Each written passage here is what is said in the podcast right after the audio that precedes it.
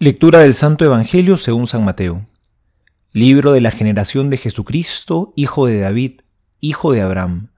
Abraham engendró a Isaac, Isaac engendró a Jacob, Jacob engendró a Judá y a sus hermanos. Judá engendró a Tamar, a Farés y a Sara.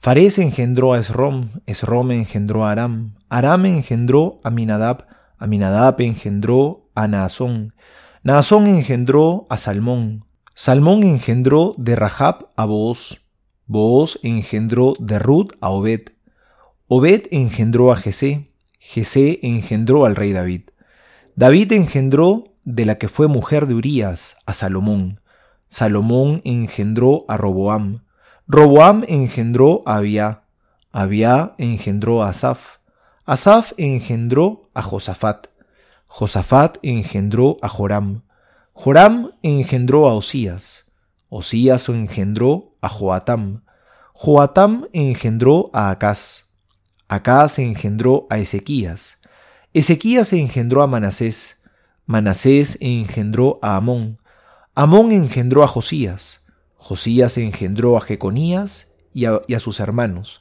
cuando la deportación a Babilonia. Después de la deportación a Babilonia, Jeconías engendró a Salatiel, Salatiel engendró a Zorobabel, Zorobabel engendró a Abiud, Abiud engendró a Eliakim, Eliakim engendró a Azor, Azor engendró a Sadoc, Sadoc engendró a Akim, Akim engendró a Eliud, Eliud engendró a Eleazar, Eleazar engendró a Matán, Matán engendró a Jacob, y Jacob engendró a José, el esposo de María, de la que nació Jesús, llamado Cristo.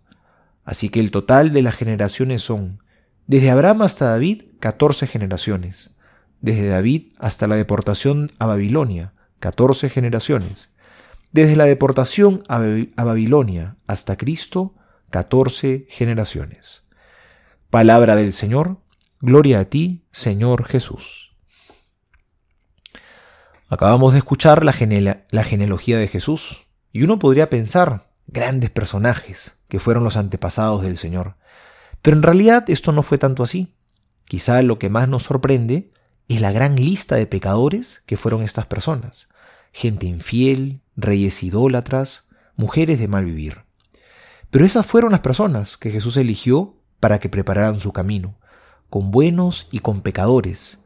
Así es como Jesús construyó la obra de nuestra salvación, con ningún perfecto, sino con hombres de carne y de hueso. Así Jesús se hizo el Emanuel, el Dios con nosotros. Y si los antecesores de Jesús fueron así, ¿no lo seremos también sus sucesores? Porque en realidad así ha querido Dios hacer las cosas. Habiendo podido hacer todo Él solo, ha querido valerse de nosotros, con nuestras grandezas y con nuestras miserias, para construir la historia de la salvación. Y hoy quiere valerse también de ti y de mí, para hacer maravillas a través de nuestra pequeñez.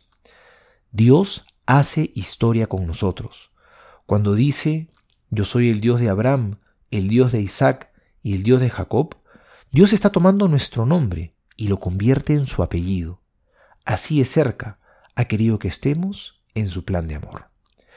Soy el Padre Juan José Paniagua y les doy a todos mi bendición en el nombre del Padre y del Hijo y del Espíritu Santo. Amén.